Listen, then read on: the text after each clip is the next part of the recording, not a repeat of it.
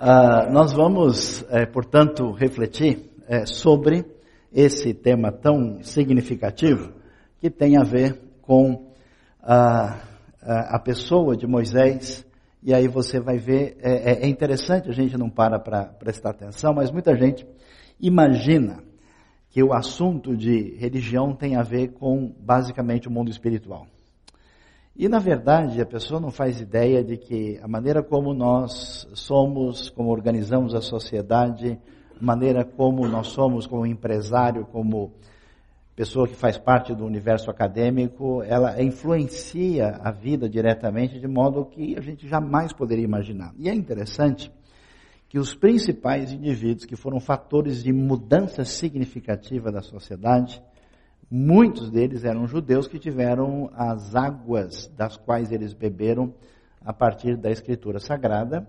E no mundo contemporâneo, grandes agentes de transformação social beberam das mesmas águas porque pertenciam a comunidades protestantes, evangélicas, tiveram, ou até mesmo de outros ramos da cristandade, mas essa, é, é, é, é esse padrão é, parece bastante significativo. Então hoje nós vamos começar a pensar sobre Moisés e aí em sintonia com o nosso líder dos homens aqui, o Evandro, uh, Moisés é um grande líder que muda a história, é um profeta que você ouve isso, talvez fique assustado, o profeta é aquele que comunica a palavra divina com, uh, de maneira incisiva, com impacto, uh, ele se torna, na nossa sociedade, aquilo que a gente chama do grande mundo judaico-cristão, toda a tradição da civilização ocidental, ele é referência da lei e, da ética, uh, é, vai ser a razão de ser do povo judeu, a identidade uh, dessa comunidade, dessa referência étnico-cultural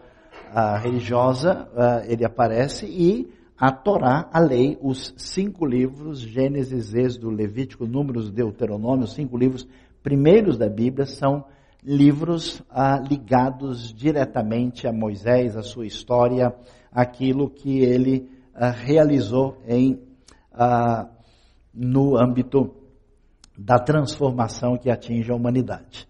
a gente já ouviu um pouquinho aqui, ele nasce no Egito, num ambiente interessante de escravidão, de dificuldade, ele é chamado por Deus a uma convocação divina, vai libertar o povo e começa aí como escravo do faraó, e vai se tornar ah, um líder de uma nação com um impacto significativo.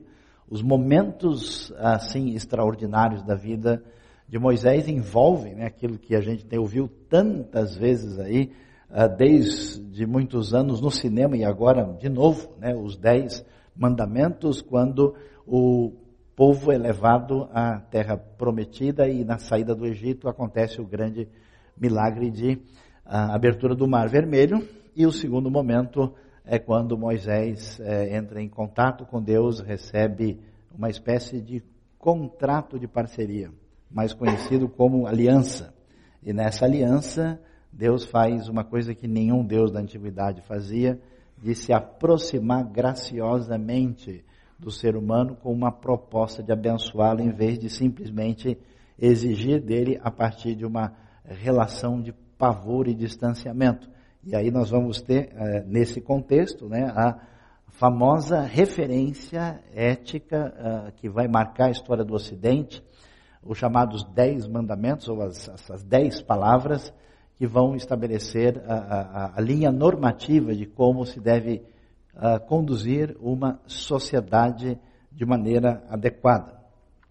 E então Moisés vai ter uma caminhada, essa caminhada é interessante, ela vai ser dividida, né? Existe, existe vários aspectos da vida de Moisés. Moisés na teologia, uh, Moisés uh, na compreensão da história, Moisés como alguém, como nós ouvimos, que é referência de liderança, é referência de um agente transformador da sociedade. E é interessante que ele tem 120 anos de escrito na Bíblia, é tão bom ouvir isso, você sabe quanto você é novo hoje, ouvindo sobre Moisés, né? Eu me saí de lá me sentindo jovem. Né? 40 anos foi absolutamente de preparação no Egito, 40 anos de preparo no deserto e na sua terceira fase da missão, agora libertando o povo há mais 40 anos, então aí você tem a frutificação de tudo aquilo que Deus preparou na vida de Moisés. E é interessante uh, o, o currículo vitae final de Moisés. Como é que o texto bíblico uh, faz referência a ele quando diz em Deuteronômio, em Israel nunca mais se levantou profeta como Moisés, a quem o Senhor conheceu face a face e que fez todos aqueles sinais e maravilhas que o Senhor o tinha enviado para fazer no Egito contra o faraó, contra todos os seus servos, contra toda a sua terra, pois ninguém jamais mostrou tamanho poder como Moisés, nem executou os feitos temíveis que Moisés realizou aos olhos de todo Israel. Ou seja, o homem é top. Ele chegou, né, a avaliação final, ele recebeu o ISO 3410 deuteronômico, ah, de aprovação extraordinária, e vamos ver o que, que acontece. Olhando para isso, a gente não imagina. Vamos começar a nossa caminhada de compreensão sobre a decorrência do impacto de Moisés, vendo o que, que eh, eh, acontece na história da civilização depois de Moisés. O que chegou na sua vida, na sua casa, na sua experiência do cotidiano que começa em Moisés. Nós temos elementos ligados à literatura, à ética, ao direito, à fé, à história, à liberdade, à arte, à ciência, à ecologia e o cuidado social. E a gente às vezes não entende isso, né? Pela influência grega, pela influência de Platão, a gente imagina que as coisas ligadas a Deus e à Bíblia são coisas meramente do espírito. Mas quando a gente lê a Bíblia com atenção, a gente vai descobrir que não é bem assim. Então, qual é a primeira coisa que chama atenção? O que chama atenção é que as palavras que são ditas da parte de Deus para Moisés são palavras que não podem ser consideradas efêmeras. Elas não têm como passar. Por isso, Deus vai dizer para Moisés: escreve. Quando uma palavra é escrita, ela é congelada no tempo. Ela adquire um caráter diferenciado ela permanece falando, e esse quase que congelamento slídico da palavra abre o espaço do elemento quase que sagrado que vai acompanhar toda a história da literatura. Interessante, o famoso literato argentino Jorge Luis Borges, a maior talvez referência daquele país, citando o grande estudioso, também filósofo e literato, alemão Oswald Spengler, ele diz que com a tradição hebraica, que remete a Moisés, o fato de certas palavras terem sido uh, separadas e sido consideradas sagradas para sempre, consagrou a literatura como uma arte diferenciada na experiência humana. E é interessante isso porque, por causa da literatura, por causa dessa, dessa genialidade semítica, de fazer com que as pessoas não mais desenhassem o mundo, mas passassem a tentar reproduzir o som, essa escrita alfabética, nós vamos encontrar na tradição hebraica a importância do livro, a importância da palavra, o elogio do vocábulo e o valor da educação. No mundo antigo, quando grande parte da população era escrava e somente gente muito nobre podia e deveria aprender a escrever, entre os judeus desde a antiguidade, o índice de alfabetização era muito mais elevado, porque todo mundo precisa saber a palavra de Deus. As comunidades protestantes evangélicas, nessa mesma sintonia hebraico-mosaica, desde o princípio, porque a Bíblia é palavra divina, todo mundo precisa lê-la. Ela não é algo que pertence a uma classe sacerdotal elitizada que tem o um monopólio da palavra divina. Todo mundo tem o dever e o direito de ler, interpretar e compreender o que o texto tem a dizer. Por isso, essa tradição produziu um impacto enorme no centro-norte da Europa, também na América do Norte, e acabou se espalhando pelo mundo, porque o valor da literatura e da educação começa com os livros de Moisés. Para você ver como isso é interessante, recentemente, a arqueologia descobriu algo de cerca de 3.500 anos, que é uma coisa que eu não deveria mencionar agora, porque alguns vão se sentir aí em sintonia e vão se revelar, mais ou menos a cartilha Caminho Suave. Quantos foram abençoados aqui? Levante a mão. Né? Olha que maravilha, né? Ah, ou seja, essa, essa cartilha era a, a que eles acharam numa casa em Telzait, uma espécie de exercício alfabético da escrita paleohebraica mais antiga, mostrando o valor. Porque se isso fosse uma frase, a gente entendia, não, alguém botou uma escritura, mas como era um exercício só de cópia de letras, a gente vê qual é a relevância que o conhecimento alfabético, o conhecimento da escrita tinha desde o mundo antigo. Segunda coisa valiosa que está relacionado com a experiência mosaica chama-se justiça. Interessante, por quê? Porque o parâmetro que se define é o que que é a, a, qual que é a referência que a gente vai usar para estabelecer qualquer postura de ser árbitro dentro de uma sociedade. Qual que é o elemento que surge aí? E o mundo antigo tinha, porque do ponto de vista da convivência, né, os estudiosos, os antropólogos da antiguidade, eles diziam o seguinte, uma vez que as comunidades começaram a andar juntas, elas tiveram que estabelecer alguma ética, nem que fosse uma ética funcional. Mas a pergunta, em que ela se baseia? A grande maioria, eu acho isso curioso, né, quando a gente anda pelos lugares do mundo antigo, e o pessoal olha as maravilhas de Roma, da Grécia, da Pérsia, do Egito, e vê tudo aquilo, todo mundo fica, ah, né, babando. E chega a ser curioso que a sociedade democrática libertária, que admira e baba diante daquilo que foi a marca da opressão da antiguidade. Onde meia dúzia de gente poderosa escravizava, matava e fazia o que quisesse, e servia de referência para definir o que era justiça. A Bíblia vai apresentar uma revolução muito grande, dizendo que o Deus que se revela a Israel é um Deus justo, puro e santo, e que, portanto, as suas referências vão ser muito diferenciadas do que acontecia no contexto do mundo antigo. É claro que você vai ler, vai não entender certas coisas, vai ter algumas dúvidas. Pessoas que são velhas de igreja continuam tendo questões e dúvidas a respeito disso, mas quando eles entendem o contexto, o ambiente, onde é que isso surgiu, a coisa fica muito, bastante clareada.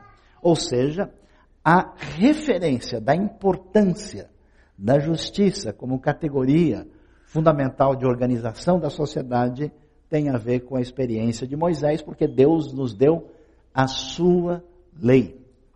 Deus nos deu a sua base de organização da vida a partir de mandamentos que nós vimos 613 que se resumiam a 10 e que Jesus resume em dois: amarás o próximo e o segundo e o primeiro amarás a Deus sobre todas as coisas. E o interessante é por que é que é necessário, que é razoável uh, trabalhar com a ideia de justiça na comunidade humana, porque o ser humano é diferenciado. Mitos antigos diziam, por exemplo, que o ser humano ah, surgiu quando as divindades resolveram cuspir. E aí saiu um homem. E depois uh, os homens saíram cuspindo na beira do rio e surgiram as mulheres. E aí, nesse processo pouco higiênico, né, foi feita a criação. Quando a gente observa essas referências, a gente vê é, como que o mundo concebia miticamente o valor do ser humano. O que, que a Bíblia vai dizer?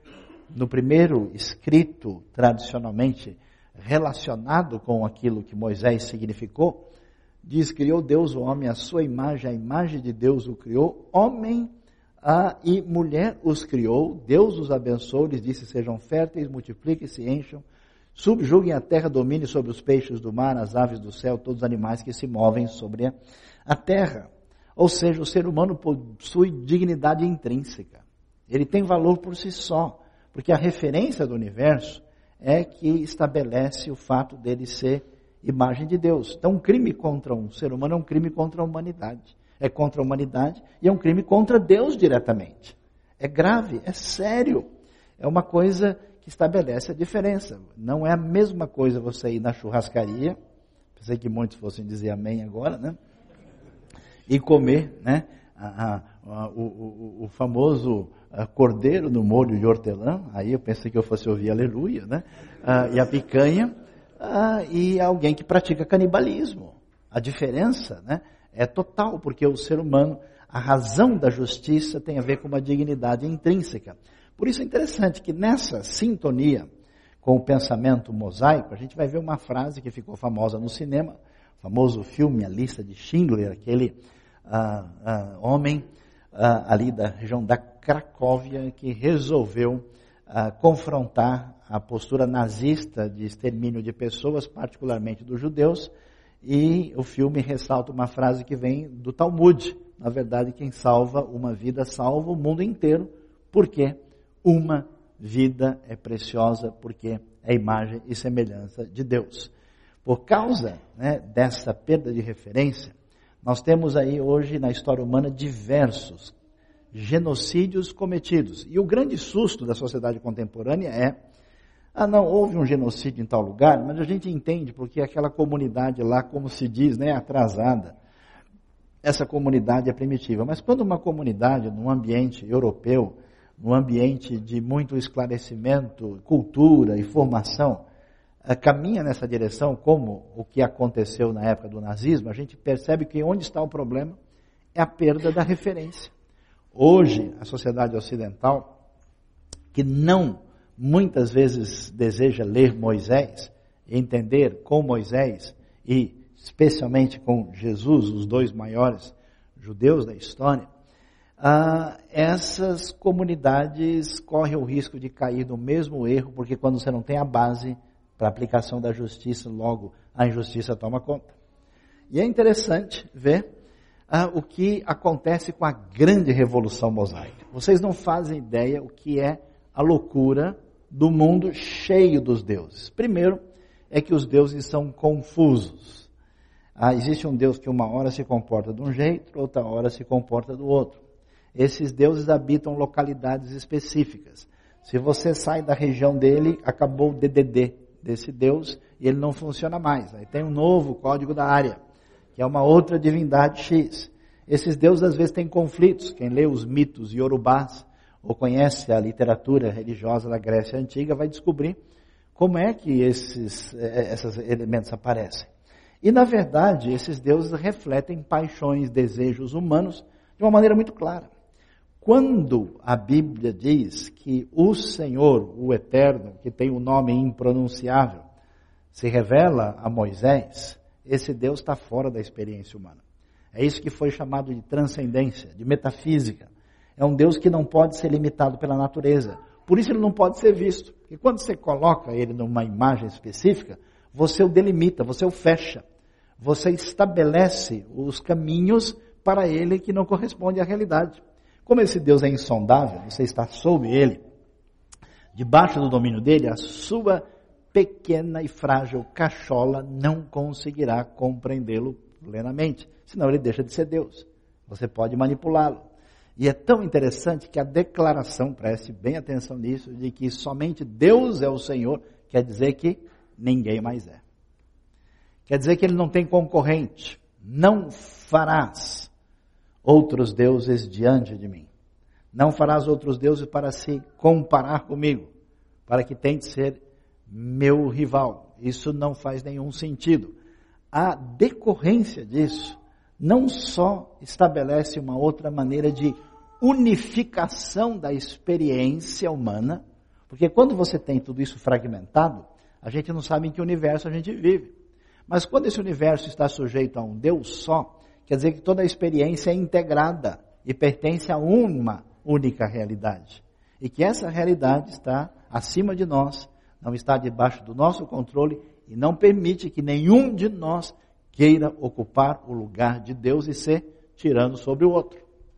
E é interessante ver, ah, isso é uma foto valiosa, né? A prova da história, porque muita gente fala, ah, a Bíblia, papel aceita tudo, o que está lá, assim o pessoal achou, alguém na história mudou. A arqueologia recentemente descobriu um altar na região sul de Israel, em Beersheba, ou Betseba, onde eles acharam um altar do jeito que era ah, o altar da antiguidade presente no livros de Moisés, particularmente no Êxodo, no Levítico. Esse altar tem 2.700 anos, para você ter uma ideia que tipo de figura é essa. Ah, outra coisa interessante e valiosa e especial e que muda a nossa história e a sua história. Qual era a maneira como os antigos pensavam? Eles pensavam o seguinte, que a gente não consegue melhorar a nossa vida. Por quê? Porque as forças à nossa volta são tão impactantes e determinantes que não dá para resolver nada na vida. Por que, que as coisas acontecem? Elas acontecem porque o destino determinou. O nosso amor estava escrito nas estrelas, estava assim. Como é que é a música? Caso bem marcado em cartas de tarô, né? Está tudo definido, está fechado. Você não tem onde escapar, a coisa está tá, tá, tá, tá cercada. Então, ou você é determinado por uma divindade que está sobre você e você não tem escolha, ou você é refém, como a sociedade mais moderna, da sua biologia, não há nada que você possa fazer para melhorar, ou você é refém da sua experiência psicológica, você não pode ir adiante. Os gregos tentaram melhorar isso e, de alguma forma, deram uma sugestão através da, da luz natural da razão, né? os grandes filósofos, pensadores gregos, que tentaram sugerir: olha, o homem consegue adiante, mas eles foram devagar. Mas com o Deus que se revela a Moisés, a coisa é diferente. E por que é diferente? Uma das coisas mais extraordinárias é a maneira como eles enxergaram o tempo e como enxergaram a história. Olha que coisa interessante. O mundo antigo enxergava o tempo simplesmente como a uma espécie de mito do eterno retorno. Por quê? Porque todo ano, vocês vão descobrir, né, hoje à noite, na virada, o famoso horário de verão, que vocês não verão mais nos próximos dias. Ah, e a gente então tem esse negócio das estações e o ciclo anual vai e volta. Né? Essa coisa uh, que está nesse fluxo de retorno. Por isso, a maneira de entender o tempo era dependente dos ciclos da natureza. Ou seja, a pessoa achava que indo mais para frente, ele estaria simplesmente no mesmo lugar que ele estava antes. Quando chega a experiência da fé em Deus, com Moisés e com os primeiros livros da Bíblia, a coisa muda. Por quê? Esse tempo natural, esse tempo, que é o tempo da experiência da natureza, se reveste de tempo sagrado. E agora, o tempo não é só o tempo da natureza, é o tempo da comemoração das festas do Senhor. E aí vão surgir a Páscoa, as primícias, o Pentecostes, as trombetas, o Yom Kippur, festa da expiação, os tabernáculos. Agora, o que, que acontece? Um dia, o Deus que é superior a tudo, ele entrou na história. É um Deus que se manifestou dentro do tempo. E como ele se manifestou dentro do tempo, isso significa que o tempo agora tem uma categoria sagrada. E a gente vai ver a realidade já não como uma roda gigante que vai e volta. A gente vê como uma coisa que chama-se passado, presente e futuro. A própria maneira de Deus dizer, você já ouviu falar que Deus falou, eu sou o que sou? Na verdade ele disse, Erie, Asher, Erie, que mais ou menos eu serei aquele que estarei vindo a ser. Porque Deus é dinâmico. Ele então age nesse fluxo do tempo. E sabe que isso trouxe para a gente uma ideia de que a história caminha, que ela tem significado, que o passado deve ser lembrado a partir das suas vitórias. Por isso a gente comemora os grandes feitos do Senhor. E eles comemoravam, ó, pulando e felizes de alegria. E não só comemoram, eles, eles traduzem o passado de novo na experiência do presente e com isso antecipam a vitória do futuro. Por isso o pensamento bíblico é um pensamento otimista, de esperança, porque a vitória pertence a quem está sintonizado com o Deus da história. Daí nasce o pensamento escatológico, nasce essa expectativa e isso é a alma da cultura do Ocidente. Ah, um estudioso da USP, José Van Besselaar, no seu livro introdução aos estudos históricos, ele diz assim: o estudo da história na tradição do Ocidente é a secularização da escatologia cristã. A base começa com o nosso querido Moisés. Dá uma olhada só o que significava, né? Esse calendário baseado na colheita, um calendário agrícola ligado na terra que se reveste de novo significado e passa a ter esse sentido especial o Deus que é conhecido por Moisés é o Deus da história, do tempo. Hoje nós temos uma civilização sombria, que é depressiva, que não pensa em antecipação vitoriosa do futuro. Esse espírito negativo sombrio está na rejeição dessa percepção histórica que vem da Bíblia. Que, aliás, nós vamos uma hora falar sobre ele, o nosso amigo Marx disse algumas coisas interessantes, outras nem tão interessantes assim, e das coisas mais interessantes que ele disse, ele tirou da Bíblia que ele leu, não contou para ninguém, uh, que está baseado nesse conceito de história, por isso o pensamento de Marx é um pensamento que a gente chama historicista. Liberdade e democracia. Vê que coisa interessante? Talvez você nunca parou para pensar nisso. As mulheres, num ambiente onde não tinham liberdade e valor nenhum, chegam para Moisés reclamando para fazer um pedido. Moisés não toca elas de lá. Mas que absurdo, vocês estão me respeitam? Eu sou o famoso Moisés. Como assim? Vocês vêm reclamar aqui. Ele trata isso numa boa. Leva diante de Deus e o pedido é aceito. Isso é mundo antigo, pessoal. Esse é o mundo em que o sujeito calado já está errado. Ele nasceu, já é para morrer. Ele nasceu no Egito, a vida dele é construir caixão de pedra para o faraó, mais conhecido como pirâmide. Por isso a sociedade antiga é marcada por escravidão e opressão de pessoas no ambiente de Israel. Por quê?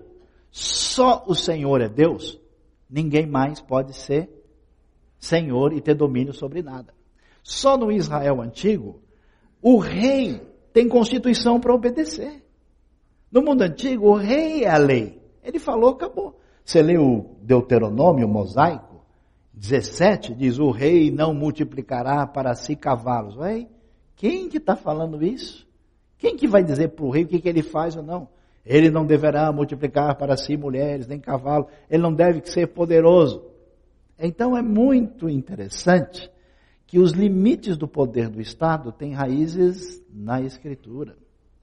O valor da liberdade se baseia em que todo mundo é igual perante a lei. Por isso, a sociedade de Israel não vai abolir inicialmente a escravidão, mas vai caminhar nessa direção.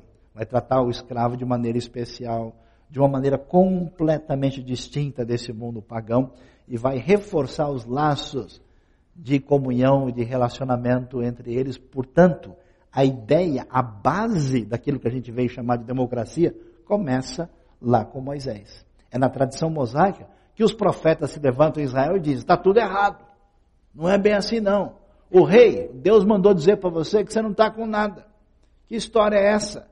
Em qualquer mundo antigo, isso era impensável. Por quê? Porque o Deus que se revela, a gente nunca percebeu isso, né? Quando ele manda as pragas na luta da libertação do povo do Egito é o Deus único, que faz uma coisa que nunca existiu nesse mundo antigo, que abençoa e protege os escravos israelitas contra os mais poderosos do mundo, que eram os egípcios, que eram cercados de Deus. Sabe as pragas da água em sangue, das rãs, piolho, mosca, morte dos rebanhos, as feridas, granizo, gafanhoto, trevas? E morte dos primogênitos, todos eles representavam deuses egípcios. A grande vitória é o Deus da libertação e da liberdade vence os deuses da escravidão e da opressão humana. A base da nossa sociedade que anseia por liberdade, preste atenção. Quando esses elementos desaparecem, a sociedade começa a perder referência. O Brasil ontem estava sendo julgado internacionalmente por prática de escravidão, assim quase que oficializada nos rincões internos do nosso país, porque esses elementos desaparecem. Hoje, preste atenção, existem mais escravos no mundo do que há 150 anos atrás. Porque estamos perdendo essas referências. Quem diria? Pessoas que não leem a Bíblia e são religiosas imaginam que arte é uma coisa distinta e afastada da Escritura. Mas o que, que a Bíblia vai dizer? O que, que Moisés vai nos ensinar? Primeiro, vai ensinar que o Deus que é a referência do ser humano é um Deus criador. Portanto, o ser humano, ao ser imagem e semelhança de Deus, ele é, por definição, criativo. A criatividade é um elemento fundamental da pessoa em sintonia com Deus, que não é fatalisticamente oprimida por um sistema que a destrói. Vamos falar masculinamente, castrador. Portanto, quando Deus age com seu poder através do seu espírito, ele começa no primeiro livro de Moisés falando que Deus faz isso na criação, num trabalho de formação do mundo que não está só tudo no lugar, mas é muito bonito. E quando o Espírito de Deus ganha destaque de novo, ele vai agir sobre Moisés, sobre aqueles que estão no acampamento, que profetizam, e até Moisés diz que bom que se o Espírito de Deus fosse espalhado sobre todo mundo, porque ele não é ah, e refém do poder de ninguém. E depois o que, que o Espírito de Deus faz? Não sei se você já viu. Já viu alguma exposição de arte? Já foi no MASP e falou, nossa, eu estou sentindo uma unção do Espírito aqui. Segundo a Bíblia, poderia ser, por quê? Então, disse o Senhor a Moisés, eu escolhi Bezalel, filho de Uri, uh, da, da, tribo de, filho de Uri, né, de Ur, da tribo de Judá, e eu enchi do Espírito de Deus, dando destreza, habilidade e plena capacidade artística. O famoso quadro de Marc Chagall falando sobre a tentação, aparece aí um artista judeu famoso. É interessante. Quando a gente aprende essa sintonia, a civilização humana melhora com a capacidade de usar a criatividade de maneira inspirativa, valiosa, produtiva. Por isso eu fico preocupado com uma espiritualidade doentia, que existe em certos lugares, ela nunca inspira nenhuma criatividade. Só cerceamento de comportamento e delimitação da vida das pessoas. Isso não é mosaico. O Espírito de Deus inspira. Para mostrar de maneira concreta e especial a presença de Deus no meio do seu povo, foi feita uma obra de arte espetacular para o ambiente do deserto, que foi o tabernáculo, nos mínimos detalhes, com instruções detalhadas particularmente valiosa.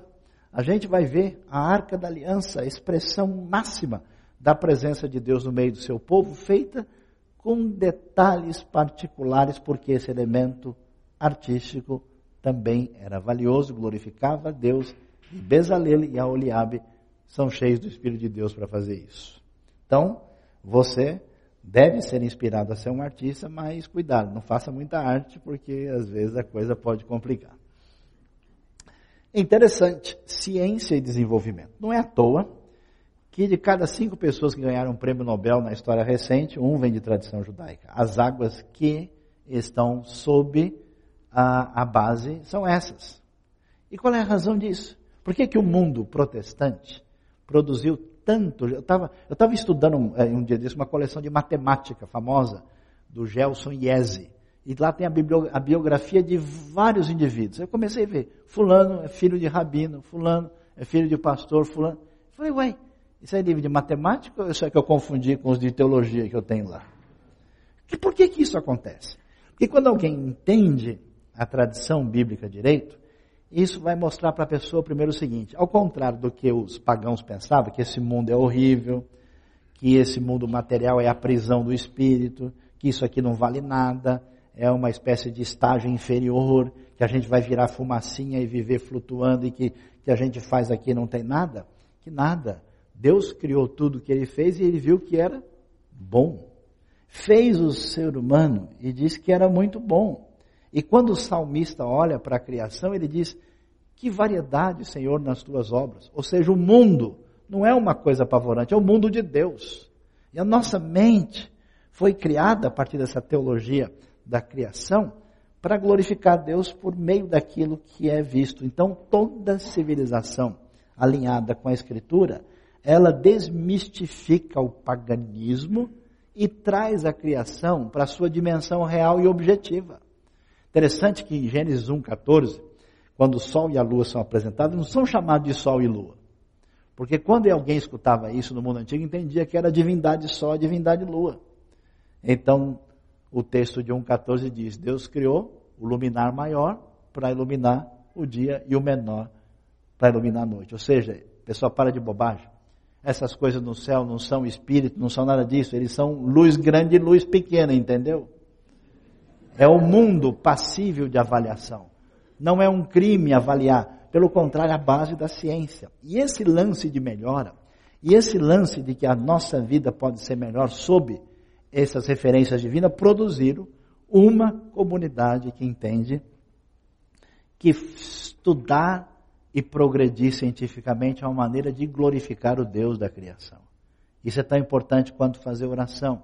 Isso é tão importante quanto por isso a, a gente tem, né, o, o, o, vamos dizer, a pessoa que se dedica à fé, servindo a Deus, maravilhando-se na grandiosidade da palavra divina, e aquele que estuda o universo, maravilhando-se naquilo que aponta para o Senhor da criação. Uh, por isso, não é de se estranhar que estudiosos de ponta vão dizer: se retirássemos ao judaísmo os seus profetas e ao cristianismo todos os uh, acréscimos posteriores aos ensinamentos de Cristo, em especial do clero, ficaríamos com uma doutrina capaz de curar todo o mal da humanidade. Einstein não era um religioso. Uma referência da ciência que diz, olha, olhando direito a Bíblia, se a gente tira algumas coisas que ele ali entendeu que isso não fazia uh, parte daquilo que era pertinente à realidade do mundo à sua volta, e aquilo que a religião inventou e criou depois, a gente teria uma maneira de curar todos os males da sociedade, sintonia entre Moisés e a realidade científica. Esse elemento, essa vontade de progredir. Vamos fazer uma pergunta teológica séria aqui, né? Quem gosta de jogar joguinho aqui, né? Bom, tá bom, já, já, já escutei, já ouvi, já vi, né? Não precisa falar nada, né? Então, esse negócio de jogar joguinho é interessante porque o cara quer vencer a si mesmo, né? Eu agora vou fazer mais rápido, né? eu vou tentar. Eu estava esses dias fazendo uma atividade sagrada no avião, né? Tinha lá um, um, um joguinho lá que a gente tinha que fazer pontuação, e eu estava desesperado, falei, não, agora eu vou conseguir mais pontos, né? Eu vou lá. Os meus filhos, gente, quando era pequeno, jogavam um joguinho, né? E era um joguinho tipo, tipo um Tetris mais antigo chamado Niet. Né? Não sei que alguns que estudaram arqueologia devem conhecer.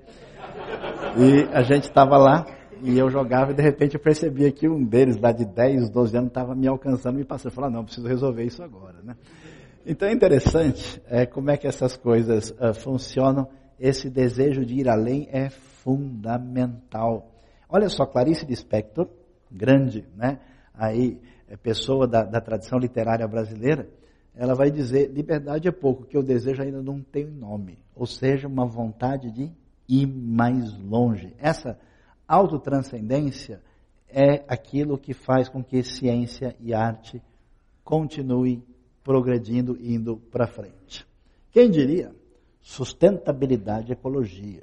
Você vê alguma palestra, olha, tem um representante da ONU, um sujeito da universidade, da Sorbonne, veio falar que agora nós estamos chegando a uma consciência de que sustentabilidade é importante, porque o nosso mundo desenvolveu, progrediu, ah, nada há de novo debaixo do sol. Basta dar uma olhadinha nos livros de Moisés. A terra equilibrada emerge do livro. A realidade está lá. Como é que fica a questão do meio ambiente? Olha só que coisa. A Bíblia, particularmente nos escritos de Moisés, mostra um Deus ecológico. É interessante. Por exemplo, os passarinhos eram respeitados. Deuteronômio 22. A lei diz o seguinte: se você for pelo caminho encontrar um ninho de passarinhos, não leve a fêmea com os filhotes. E sabe qual é a explicação?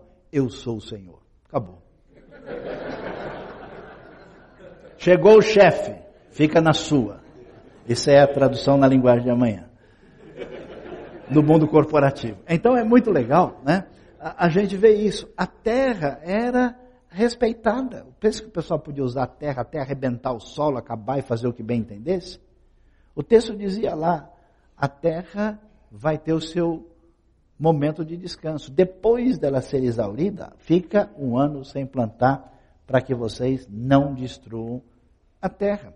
Essa consciência, que era também revestida de outros elementos, aparece aí e o Deus que se revela em sintonia, né? Apocalipse bebe muito de Gênesis e Êxodo como seu motivo literário principal, ele vai dizer que no julgamento último Deus destrói os destruidores da terra.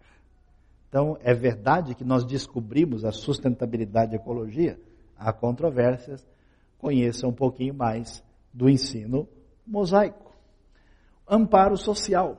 Aí forças de Israel foram as primeiras a chegar para socorrer as pessoas que sofreram o terrível terremoto no Nepal. Ah, assim como nós temos a cruz vermelha, lá eles têm a estrela de Davi vermelha, né? chamada Magenadon. E aí eles foram, e, e por que que essa consciência? Né? Alguns falam assim, puxa, eu gosto da comunidade judaica porque todo mundo se ajuda. Adivinhe quem foi que ensinou para eles. E que você deve também praticar no contexto como você está, e que a comunidade dos discípulos de Jesus também tinha esse tipo de sintonia original. A gente vai ter o amparo social desde os tempos antigos. Os estudiosos acharam, olha que coisa interessante, um documento que foi achado recentemente. É o documento mais antigo da língua hebraica que foi encontrado. É até está no Museu de Israel, em Jerusalém. E olha o que, que esse texto diz. Não farás isso, mas adorarás ao Senhor, faça justiça ao escravo e à viúva, faça justiça ao órfão. E ao estrangeiro, defenda a criança, defenda o pobre, a viúva, restaure o pobre às mãos do rei, proteja o pobre e o escravo, sustente o estrangeiro. A coisa mais antiga que se encontra na língua do Moisés. Por quê? Porque como o ser humano tem valor em si só, ele é feito à imagem e semelhança de Deus, ele tem dignidade. A nossa sociedade hoje está ficando apavorante. E nós vamos ver coisas extremamente apavorantes, porque as pessoas valem enquanto elas produzem, enquanto elas fazem parte do sistema. Quando elas não estão mais alimentando o sistema, joga fora. Então, não só coisas complicadas como aborto, matança de crianças, eutanásia perigosa, abandono de gente, como havia no mundo pagão antigo, retornam com força quando o ser humano não vale mais nada. A razão por que o ser humano em dificuldade é amparado é fundamentado na maneira como a lei de Moisés apresenta. É a base da família. É a base da saúde, porque a saúde não está fundamentada só em elementos biológicos, sem uma convivência social razoável, você não tem como tem saúde. Você vai na casa de uma pessoa, você pensa que até o cachorro dele é perturbado. Toca a campainha lá, o cachorro tá. Esse cachorro não é mosaico. Esse é um cachorro dos filisteus que invadiu a casa. Você percebe, né? O gato dele é estranho. Né? Aquele que você olha assim e fala isso. Da, daquele aquele, aquele jeito de, de filme de sexta-feira 13. né? Negócio complicado. A sociedade, a fundamentação se dá a partir disso. Diante da compreensão disso, a pergunta é: como é que Deus abençoou esse Moisés de tal maneira que aquilo que atingiu a vida dele ficou registrado nos escritos de Moisés? Ah, como é que ele aprendeu isso? Como é que foi essa jornada? Como é agora que, do lado da vida prática, depois de olhar a história da cultura e tudo que a gente viu, como é que da, da vida prática a caminhada de Moisés fez sentido e vai fazer sentido para quem está na realidade de hoje. Como é que Moisés chegou lá? Qual é o caminho? Vamos dar uma olhada. É interessante. Primeira coisa, diferente. Homem é complicado, né? Homem, você já, você já sabe, você já se liga. E aí, fulano, tudo bem? Ele, uhum. Aí você já sabe que de trás desse um rum tem 90% de não. Mas é claro, o cara não vai falar, não, tô mal, tô difícil. Só se o cara é muito chegado, amigo, ele sempre tenta mostrar que está tudo de boa. Né? Ele tenta cercar, coloca lá um negócio, sempre põe uma panca, sempre dá uma de bom. O cara está morrendo, mas está dizendo, eu sou o rei. Então esse processo é complicado, né? É, é um processo difícil. E qual é a proposta de Deus? Meu, para com isso. Tira a máscara aceite a realidade e Deus trabalha para caminhar na direção da exposição das fraquezas. É, o leão fica com vergonha, né? Leão, não, imagina, né? não dá. Mas não funciona assim. Por isso, por isso que eu acho legal ler a Bíblia, porque eu fico às vezes cansado de ver algumas coisas, porque é tão fantasioso, é tão evidente que aquilo ali é forjado, porque está tudo pintado bonitinho. Na Bíblia não, na Bíblia conta coisa do jeito que é. Acho que a maior prova de que a Bíblia é um documento autêntico é que ela fala mal dos seus heróis. Ninguém ia apresentar uma ideia, ó, vejo, admire o Moisés e contar as coisas que ele andou aprontando. Imagina! Olha que coisa interessante. Moisés, primeiro, é apresentado como um cara irado, que dá murro no escritório, derruba a mesa, bate em cadeira, nervoso. Nunca jogaria futebol de salão contra ele. O cara é irado. Ele pega por trás sem bola. É complicado. Cara matou um egípcio. Ah, vamos fazer uma reunião da EBNU, vamos lá no clube, vamos, ó, tem um cara aí, ele tem uma ficha de assassinato. Meu, ó, vamos marcar, deixa para outro dia. Hoje eu não posso. Moisés tinha BO na delegacia. Um dia ele se envolveu numa situação complicada e matou um egípcio. E quando isso aconteceu e o pessoal descobriu, ele tinha um projeto, o projeto que Deus colocou na sua vida de fazer diferença, de mudar a história do seu povo. Sabe o que ele fez? Ele vazou, sumiu. Ô, oh, fulano é o seguinte, está fazendo um negócio com o cara aí, complicou o negócio. Meu, o cara abandonou tudo, saiu fora. Eu não quero fazer negócio com esse cara nunca mais. Agora não responde mais e-mail, não atende o telefone, né, diz que não está. Bom, um dia a secretária atendeu, eu vi a voz do cara na sala, né, lá na cara dura, falou, não, viajou. Está no Egito, procurando Moisés. Ele abandona o seu chamado e tem mais. Fugiu do faraó e fugiu da luta. Moisés saiu fora. Ele falou, vou passar uma tarde em Midian, ao sol que arde em Midian, e ficou de boa lá. Estou nem aí mais, que chamado que nada. Aí ele abriu uma empresa, Moisés e Cordeiros Associados do Sinai. Ficou por lá, falou, nunca mais eu mexo com esse negócio, é roubado entrar nessa situação. E outra coisa, chamado para dar palestra em empresa, saía fora. O cara não sabia falar lá na frente. Ah, ah, ah. A Bíblia sugere que talvez ele fosse, diz que ele tinha língua pesada. Ou ele, não sei se era fã, né? ou se era gago. A tradição diz que ele era gago, nem falar direito. Imagina só, tinha problema. E tem mais. Nesse processo todo, quando Deus se apresenta diante dele, você acha que Moisés Eis que eu sou Moisés, um servo do Senhor. Então, Senhor, agora que falaste, receberei a tua palavra no meu coração para não pecar contra ti. Que nada. Moisés chegou e disse assim: Deus, eu estou fora. Imagina que o pessoal vai acreditar que o Senhor me mandou. Você está de brincadeira comigo? Manda o meu irmão Arão, ele que entende do assunto. Eu estou indo. Valeu, foi um prazer. E não creu. E quando Deus insiste, não é com você mesmo, vai. E ele diz: de jeito nenhum. Aí Deus usou um método bem simples: ou você vai, ou você vai. Aí ele foi. Negócio extraordinário. Então é interessante que na caminhada da vida, como homem que aprende com Moisés, a gente tem que jogar limpo. Abrir o coração para, de fato, mostrar onde estão as nossas fraquezas, colocar isso diante de Deus. Muitas vezes compartilhar com alguém que a gente tem condição de ter sintonia para nos ajudar e parar de ficar dando uma de importante, de bom, quando o negócio está complicado. Deixa de bobagem, assuma a real. Problema em grande parte do mundo é esse. As pessoas querem viver mascaradas.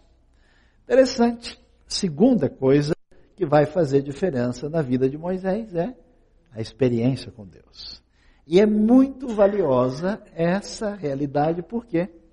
Porque isso é que chama atenção. O Deus que agiu em Moisés, que agiu na vida de tantas pessoas no contexto judaico, no contexto da fé cristã, ele continua agindo na vida das pessoas.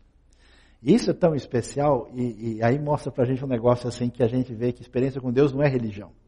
Não é a pessoa aprender um monte de ritual e ficar repetindo aquele negócio falando qual que é o certo. Isso é bobagem. A experiência com Deus é Deus mexendo na vida da gente. E a Bíblia não fala que o Moisés falou, deu tudo errado, eu estou sozinho nesse deserto, vou procurar uma igreja. Achei uma batista aqui, vou para lá. Não. Ele não faz isso, é Deus que vai atrás dele. E a Bíblia diz que Moisés pastoreava o rebanho do seu sogro Jetro, que era sacerdote de Midian. Um dia levou o rebanho para o outro lado do deserto. Chegou a Horebe, o monte de Deus, ali o anjo do Senhor lhe apareceu numa chama de fogo que saía do meio de uma sarça. Moisés viu que, embora a sarça estivesse em chamas, não era consumida pelo fogo. Que impressionante, pensou. Porque a sarça não se queimou, não se queima, vou ver isso de perto. Ou seja, Moisés teve uma experiência significativa e valiosa com Deus. A proposta para a gente é: abra a perspectiva da sua vida. Ligue a sua antena. Deus está de olho em você. Deus mexe com a vida da gente. E o que, que acontece? Uma coisa muito interessante. O Deus que se revela, e agora Moisés passa a conhecer a Deus. Quando ele passa a conhecer a Deus, a gente começa a ver as coisas de maneira diferente. A maior riqueza da sua vida está na sua mente, está no seu interior, não é fora de você. Por isso que você pega uma pessoa destruída, arrasada. No próximo café a gente vai falar sobre Freud e vai falar do seu, da sua contrapartida, Viktor Frankl.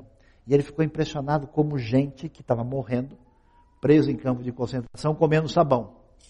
E como esses indivíduos deram a volta por cima, não aceitaram morrer e mudaram sua vida. E com tantas pessoas que têm tudo à sua disposição, riqueza, bem-estar, e dão um pulo do prédio. A riqueza está dentro. E quando é que a gente começa a realinhar o mundo fora? Depois que Deus mexe na vida da gente. Depois do toque dessa experiência diferenciada. Uma gota de mel adoça o café.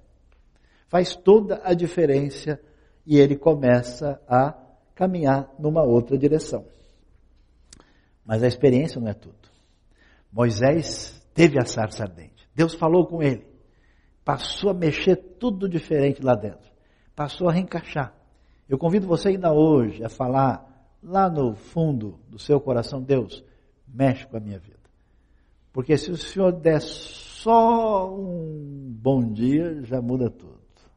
Só um alô, já a coisa realinha de maneira diferenciada. E Deus vai conduzir Moisés para a universidade abençoada do Senhor do Sinai. E ele vai aprender muito. Esse aprendizado é o aprendizado que vai levar Moisés ao sucesso. Que vai conduzir ele à liderança. Que vai conduzir ele a ser um agente transformador positivo. O que, que Moisés vai aprender? Lá adiante, o livro de Hebreus vai dar uma dica para a gente, vai nos dizer que pela fé Moisés, já adulto, passou, recusou ser chamado filho da filha do faraó, preferiu ser maltratado com o povo de Deus, em vez de desfrutar os prazeres do pecado e por amor de Cristo, profeticamente falando, ele considerou o sua desonra uma riqueza maior do que os tesouros do Egito, porque contemplou a sua recompensa. Pela fé, ele saiu do Egito sem temer a ira do rei e perseverou, porque ele estava vendo aquilo, aquilo que era invisível. O que, que acontece com Moisés? A experiência com Deus permitiu que Moisés olhasse para a sua vida. Preste atenção. Quando a gente faz masculinamente, para não mexer com o problema, enterra as coisas no buraco e não quer o, o, né, o avestruz do Senhor, o tatu de Cristo, que se esconde lá e não mexe em nada, dá uma olhada no seu passado. Se você não resolve o seu passado, você não caminha para o futuro.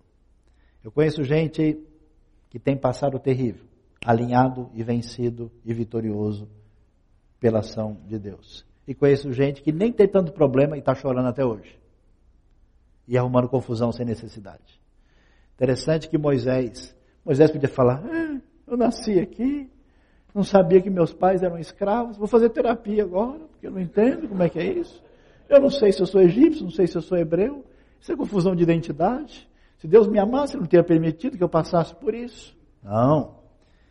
Ele viu a garra da sua mãe, de engravidar quando todo mundo dizia que isso era impossível. Povo covarde. Ele viu a garra dos seus pais de não temer a ira do faraó. O faraó não manda, quem manda é o Senhor. Eu vou encarar.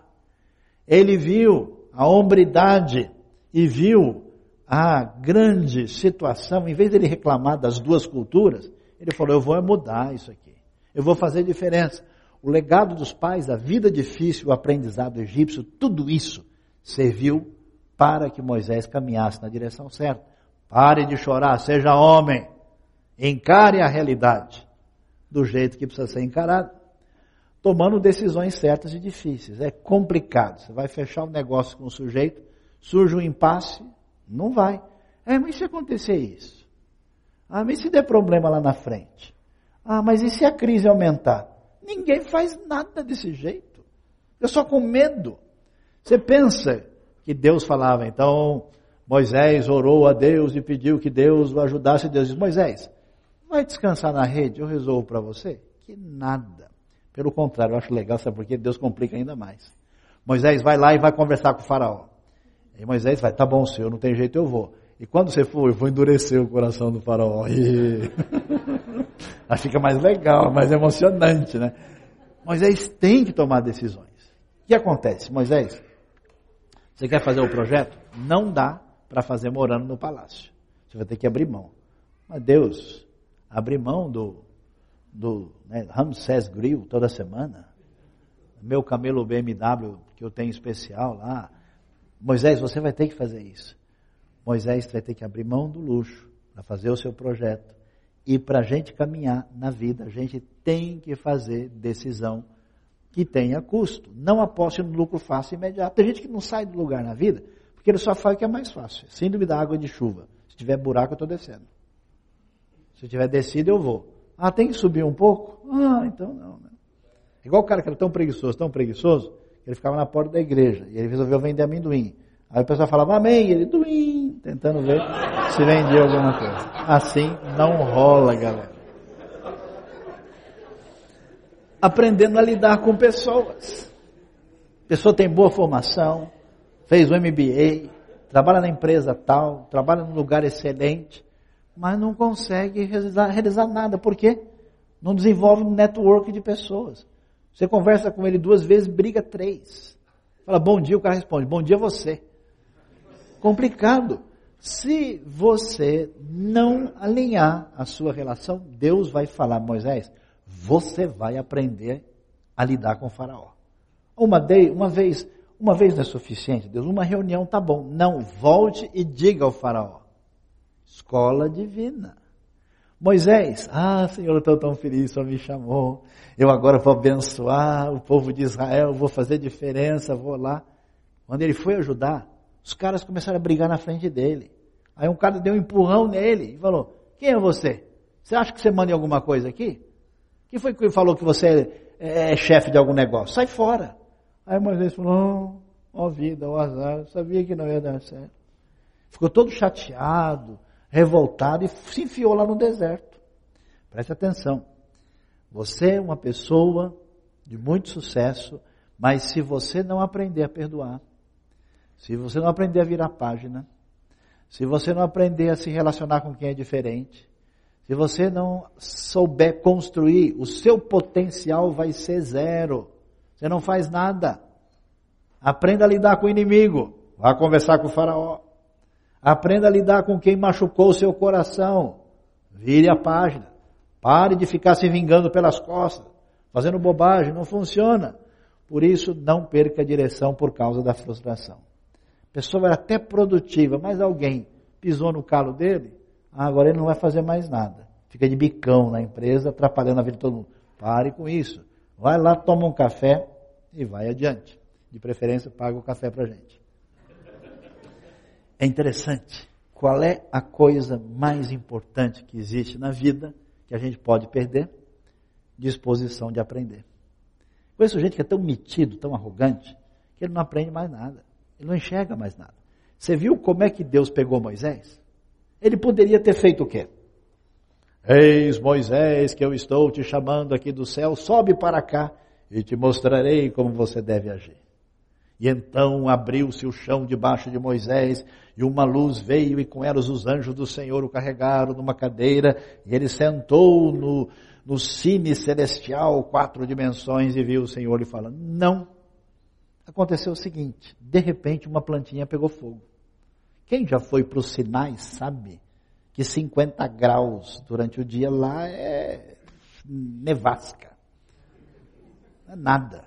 Facilmente a temperatura, esse negócio de planta seca, sair faísca e queimar aqui, não é uma coisa muito estranha.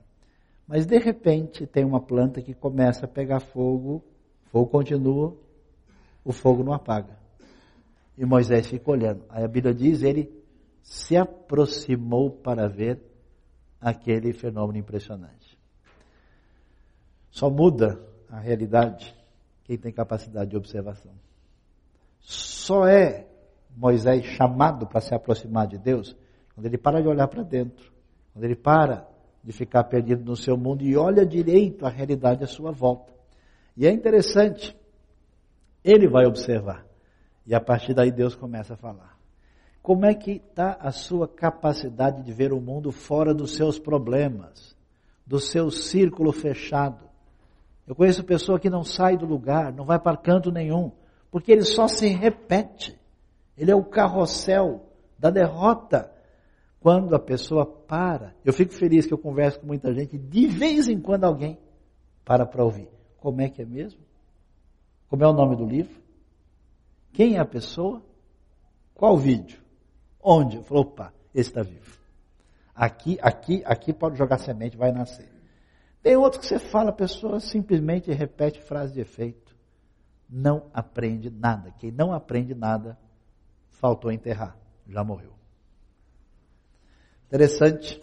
E terminando tudo isso, Atos 7 vai falar sobre Moisés que passados 40 anos apareceu Moisés, um anjo, e aí, como nós dissemos, vendo aquilo, ele ficou atônito e aproximando-se para observar, ouviu a voz do Senhor. Atos, mais uma vez, enfatiza o que o texto dizia lá. E, interessante, como é que você pode caminhar na sua vida? Só se você souber quem você é. Quem não sabe quem é, não vai a lugar nenhum. Qual é a sua identidade? A identidade de Moisés, ela é realinhada diante da sua experiência com Deus. Como é que funciona? O que, que ele tinha na mão? A vara de pastor. Ele abriu a empresa, Moisés, Cordeiros Associados e Getro, Companhia Limitada, e eles estavam lá, e o símbolo, a marca, né, aí da sua empresa poderosa a sua vara de pastor. Quem é você? Não, eu tenho uns, eu tenho uns rebanhos nessa região aqui, ó, que está aqui o meu cajado. Não tinha cartão, né? Então, Moisés tem a sua marca. A vara de pastor de rebanho representa a identidade de Moisés. Você lembra o que Deus diz? Pegue a vara que você tem na mão e jogue no chão. Jogar no chão? Não. Oh Deus, oh, peraí, deixa eu pegar uma pedra aqui, pode ser? Eu vou ali buscar um arbusto, já vem. Não, joga! E aí, essa vara se transforma numa serpente que mostra o poder de Deus. Deus a transforma, em Deus ele recebe a sua nova identidade. A sua identidade como alguém que acha o caminho que tem a ver com a sintonia do coração, com os outros e com a vida, ela é dada nessa descoberta perante Deus. E aí é interessante porque nós temos o desfecho. São cinco livros de Moisés, cinco coisas importantes, a vitória de Moisés. Você imagina só, você está com aquele montão de gente atrás de você, você já sentiu responsável por alguma coisa e de repente o negócio começa a complicar e o frio na barriga chega? E agora? Está todo mundo aí atrás esperando. Como é que você faz alguma coisa se você não se liberta disso? Imagina o sujeito, ele já tinha batido na rocha e a, e a rocha não deu água, porque ele fez errado. E agora você vai, Moisés. Não deu certo lá, agora vou ver se você obedece. Pode botar, tocar a vara no mar, que o mar vai se abrir. Aí Moisés olha para trás, olha para trás, o pessoal, oi, o faraó está chegando, bom dia, tudo bem aí? Não é, Moisés, vamos, vai. Como assim? A coragem. E se eu tocar e não abrir? O pessoal vai me afogar aqui. Aí eles vão, agora você abre o mar, nós vamos usar você para abrir. Então, o negócio é difícil. O que, que vai acontecer? Sucesso real vem pela dependência e fé em Deus. O que, que complica a nossa vida? ansiedade. Moisés foi trabalhado a lidar com isso. Na sua ansiedade, jamais ele conseguiria chegar lá. Insegurança. É impressionante como essas coisas são de fato, um empecilho que atrapalha a vida das pessoas. Medo, revolta. Ah, Deus, o pessoal está desobedecendo de novo, eu vou largar tudo, eu vou embora, não dá mais, vou largar esse negócio aqui. Eu conheço gente que nunca para em lugar nenhum e não vai adiante, porque não tem essas coisas debaixo da ação de Deus alinhadas no seu coração. E tantas vezes a questão é simples, é egoísmo. Sem a escola divina, a gente não vai adiante não chega à vitória que depende da fé. E a Bíblia vai terminar dizendo o seguinte, ó, sabe tudo que Moisés fez? Isso é interessante, você tem que entender que vai além da razão, vai além da capacidade, vai além do cálculo, vai ter, vai a, a partir de uma convicção de que eu serei vitorioso debaixo da graça de Deus. Quem está assim no mercado passa na frente de todo mundo. Ele antecipa com um coração que transmite segurança. E, e a Bíblia diz que Deus tirou todo mundo de lá fazendo sinais e maravilhas e eles foram vitoriosos através daquilo que representou a fé de Moisés. Isso quer dizer que Deus age pelos princípios da fé. E isso é interessante. O mundo transformado. O que, que é isso aí? É simplesmente a vara, pois é agora ela se torna uma serpente. Coloca a sua mão aqui, ela está curada ou ela não está curada. Coisas comuns tornam-se milagrosas e fazem diferença. Somente quem entende a sabedoria profunda e que não pode ser compreendida simplesmente pela razão, vai entender o que significa isso. Portanto, seja vitorioso com o Deus de Moisés. Amém? Para encerrar, eu queria que a gente visse um vídeo agora provocativo, por quê? Como pode esse Moisés ser parte de um povo que foi escravo? Como ele pode ser uma pessoa vitoriosa no meio de um lugar onde tanta gente morreu? Como pode esse Deus ser Deus tão valioso e Moisés ser o seu representante nos ensinar se tanta coisa aconteceu, acontece e tem acontecido com pessoas aparentemente vitoriosas. Esse problema tão difícil, como é que a gente pode entender? Eu vou convocar um estudioso renomado indiano que se aproximou do entendimento de Moisés e de Jesus para ajudar a gente a entender. E aí a gente termina a nossa reflexão sobre Moisés. Vamos lá? Uh, this question is for Rabbi. Um, you mentioned the story of, of that. Uh, I think you said he was Jewish and he was shot by uh, at that. I, I, think it was a concentration camp or something like that.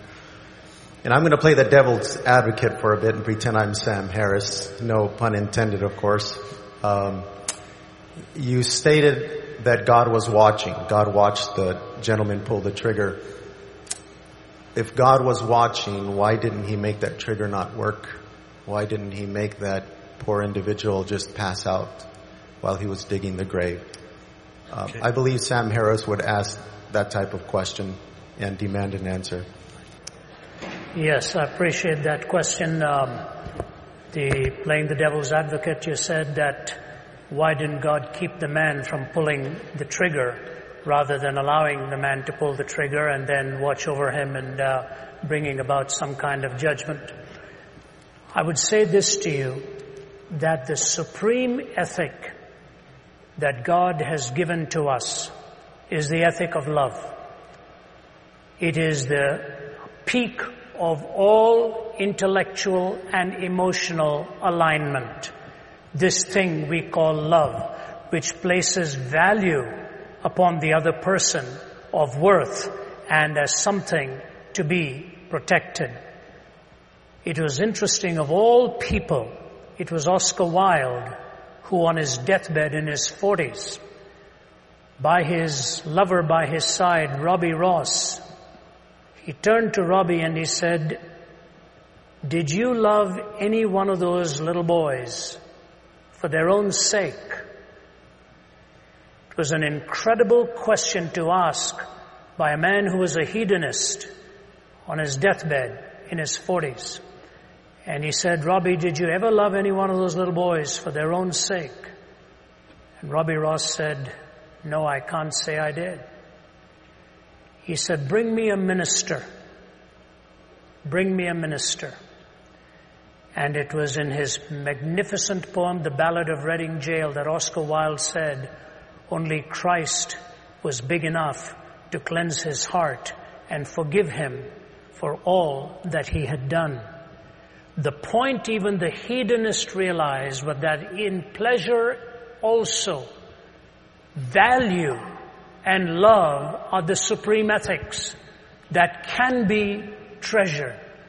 But you can never have love without intrin- intrinsically weaving into it the freedom of the will. You cannot have love without the freedom of the will. If you are compelled by some machine to a certain decision, you can never love. You can comply, but you will never be choosing to express that sentiment and the reality of love. If love is the supreme ethic, and freedom is indispensable to love, and God's supreme goal for you and for me is that we will love Him with all of our hearts and love our neighbors as ourselves. For Him to violate our free will would be to violate that which is a necessary component so that love can flourish and love can be expressed. If you're asking for God to always stop the trigger, why not God stop everything else? Next time you hold a cup of boiling water, He makes it frozen water instead. Next time you're about to cross the street and you're going to be hit, He pulls your leg back. What you're asking for is a different entity than humanity. As wonderful as it may seem that in stopping that you think he is protecting you from that which is destructive, the greatest denial that you're asking for is the freedom of your will to be able to choose and to love God with all your heart and all your soul. When you've got love as the supreme ethic and the freedom of the will to choose that love, all of the other contingencies come in and can become explained why it is possible to either choose or to reject so that love can ultimately reign supreme. If you want compliance and a mechan- and some kind of a mechanical response, your question itself will self-destruct. You're asking the question because you're free to ask it, and you're free to ask it because you're free to love. And when you love Him, in spite of all of the contraries that you see around us, you're trusting Him for having the supreme wisdom and the knowledge to ultimately bring a pattern out of it all. We think, for example, we know so much. The story is told in Mideastern folklore of this man who lost his horse that ran away. And when the horse ran away, the neighbor came to him and said, you know, bad luck, isn't it? Your horse is gone. He said, what do I know about these things? A few days later, the horse came back with 20 other wild horses. And the neighbor came and said, amazing. It's not bad luck. It's good luck. You've got 20 more. Man says, what do I know about these things? His young son is going and taming one of the new horses. That young horse kicks him and breaks his leg. The neighbor comes and says, terrible, isn't it? Your son's leg is broken. Bad luck that these horses came. The fellow says, what do I know about good luck and bad luck? A few days go by and a bunch of thugs are coming looking for recruits to join their gang and they're looking for all the able-bodied young men and they're about to pick this young man but find out his leg is broken and they say, we don't want him. We're going to move on to the next house. So the man comes and says, good luck, isn't it? Your son's leg was broken. In one little series of episodes, we don't know what lies ahead. Why don't you wait till you stand before God face to face and you will find out there were reasons why he didn't stop that trigger so that you will see the heinousness of evil and see the majesty of love and good managing to navigate yourself but the, as the pilgrim's progress to come to the celestial city.